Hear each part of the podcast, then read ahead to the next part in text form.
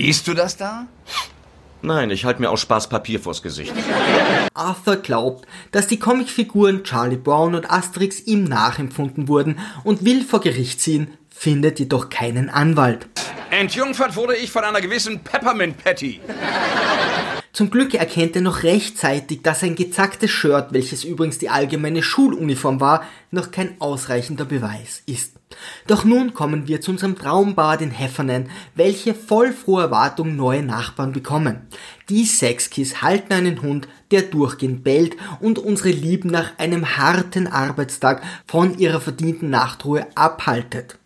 Carrie reagiert vollkommen ruhig und rational, springt aus ihrem Bett und stürmt los, um den neuen Anreihen ihre Hälse umzudrehen.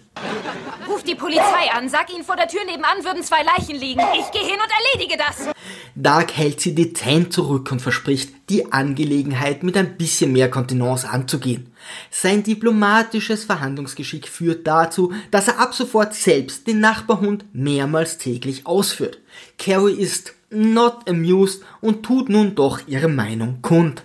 Nachts würden wir sehr gerne schlafen. Wir sind da etwas eigenwillig. Und so beschließen die Sexkiss kurzerhand den Hund auszusetzen.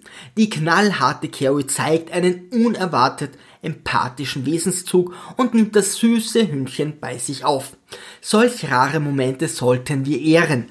Der süße Vierbeiner darf sogar noch einige Male auftauchen, bis er bald nie wieder gesehen ward. Ich frage mich noch heute, was aus ihm wurde.